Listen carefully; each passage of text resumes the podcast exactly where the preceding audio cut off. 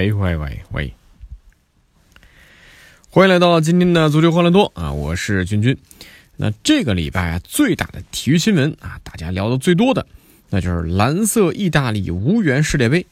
这六十年来是头一遭啊，各种惋惜啊，分析吐槽是铺天盖地。这足球欢乐多呢，我们应该多讲点欢乐的，对不对啊？过去的就让它过去吧啊，我们往前看吧。体育比赛有忧就有喜嘛。那意大利是出局了，但瑞典全国那都陷入在欢乐当中，你说是不是啊？意大利球迷别打我啊！啊，这人生嘛，那总要乐观点。那都聊意大利，但我觉。都在聊意大利的时候，我觉得更多的来关注一下三十二支啊成功杀进世界杯决赛圈的球队吧啊，比如说这秘鲁是拿到最后一张世界杯的入场券的球队啊，你是不是有关注到啊？而且最后这一个啊拿到参赛席位的秘鲁，也恰恰是这三十二支球队里面等待重返世界杯时间最长的。他们上一次参加世界杯啊，那是在一九八二年，大家算一算啊，掐指一算，已经三十五年前了。那巧合的是啊。秘鲁上次参加世界杯，最终夺冠的啊是意大利队。那一年啊，秘鲁和意大利分在同个组，意大利创造了一个奇迹啊！什么奇迹呢？小组赛那一场没赢，但是最后拿了冠军。这和去年欧洲杯冠军葡萄牙是是多么的相似啊！也就是从那一届开始啊，意大利成为了每逢十二年必进一次世界杯决赛的球队。一九八二年，意大利是冠军；九四年是亚军；零六年是冠军。那如果按照这个规律，意大利如果进了。这俄罗斯世界杯的决赛圈，那就是要进决赛的啊！哎，怎么说着说又说到意大利了？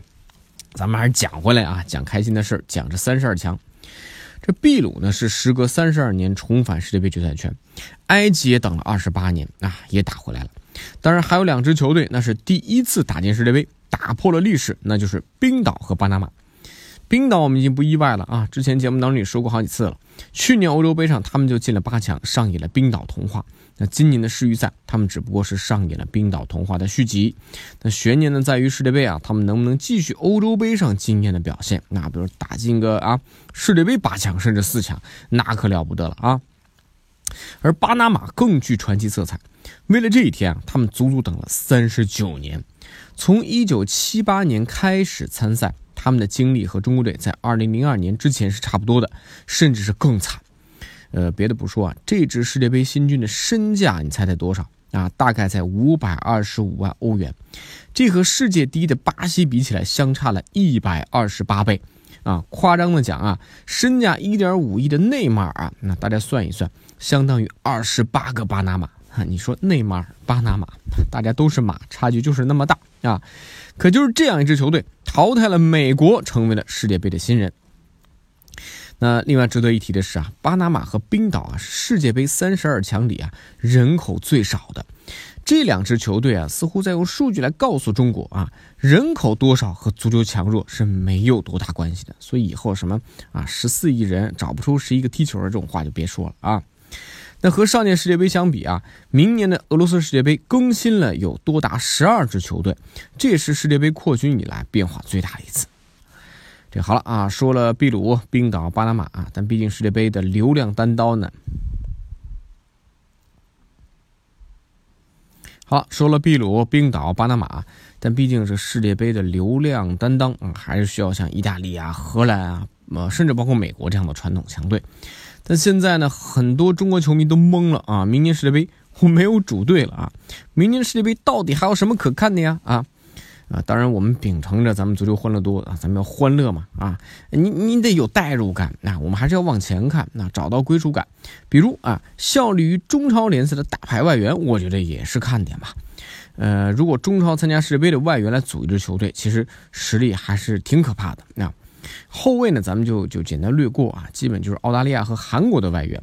亮眼的当然在中前场，特别中场。这个中场啊，巴西国家队的主力组合保利尼奥加奥古斯托，比利时的主力维特塞尔，再加上塞尔维亚的悍将古德里，外加哥伦比亚人莫雷诺，这个中场是堪称豪华。这保利尼奥呢，来中超的时候呢，是属于这五大联赛不要的球员啊，大家都说这个在热刺的时候说他是水货。就是因为来了中超之后有精彩表现，被巴萨看中了，坐稳了巴西国家队的主力位置。中超和恒大因为这个挣了不少面子。而奥古斯托目前是北京国安的中场大脑，擅长组织。天津权健外援维特塞尔上赛季啊，在中超出场二十七次，打进四球，传球总数、跑动距离和抢断总。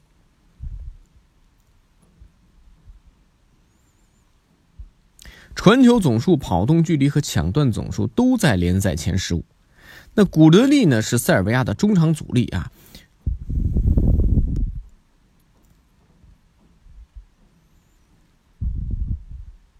而古德利呢？是塞尔维亚的中场主力，在场上呢是任劳任怨。那上海申花队长莫雷诺呢？是阵容里面进球能力最强的中场了。上赛季在中超二十七场打进十五球，进球率不输给前锋啊。这前锋也还算不错啊，伊哈洛加上塔尔德利。二十八岁的伊哈洛呢是长春亚泰的当家射手，尼日利亚国家队的锋线竞争当中啊，伊哈洛呢也不逊色于像穆萨、伊西纳乔这些效力欧洲豪门球队。人才济济的巴西国家队进攻线上呢，是山东鲁能的塔尔德利啊，也是有竞争力的。虽然你说内马尔、热苏斯啊肯定是主力，对不对？但是塔尔德利有他独特的踢球方式啊，呃，给了蒂特更多的战术选择。好了。啊，这里呢涉及到中超相当一部分的球队，至少你看啊，天津球迷啊可能会支持比利时，国安球迷会力挺巴西，申花球迷当然会为哥伦比亚呐喊，长春球迷为尼日利亚助威，这样看球啊多少更投入一些，是不是啊？好了，找一支自己的主队啊，是能够更投入啊世界杯非常有效的一个办法，当然也只能怪我们国足打不进去啊，这没有办法的办法。你看啊，就有媒体憋不住了啊！爆料说，里皮老爷子说了，二零三零年中国队要申办世界杯了。听到这个消息啊，球迷呀、媒体啊都坐不住了，连股票市场居然啊都反响强烈。随着消息传了出去，足球概念股那是满江红啊。而下午马上足协就来辟谣了，说这里皮根本没有接受过这样的访问，目前国足还没有定什么时候来。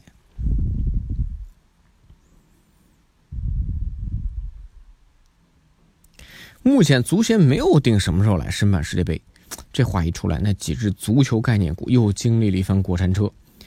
那其实这已经不是中国足协第一次辟谣了啊！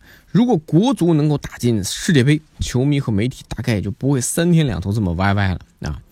呃，另外有意思的是啊，最近美国足协在策划一件事儿啊，邀请那些没机会踢世界杯的球队来参加，其中包括意大利、荷兰、智利、加纳这些豪门球队。你说弄这样一个比赛，有明星有噱头啊！我觉得除了 FIFA 不太乐意之外，因为你跟他抢生意嘛啊，球迷们其实是会蛮喜欢的啊，人气也不一定会弱。好了，俄罗斯世界杯三十二强全部到位了啊！其实这时间很快的啊，一转眼年底了，对不对？一转眼就要过年了，一转眼世界杯就要来了。没有中国队的世界杯，那我们看什么呢？我想说了，除了零二年，我们每届世界杯、欧洲杯，那不都看得乐此不疲吧？啊，是不是？明年咱们继续吧。好，欢迎来参与我们的互动啊，在微信公众号搜索“足球欢乐多”，微博搜索“足球欢乐多 FM”，足球欢乐多的 QQ 群是幺七七幺六四零零零。我们下期再见啦。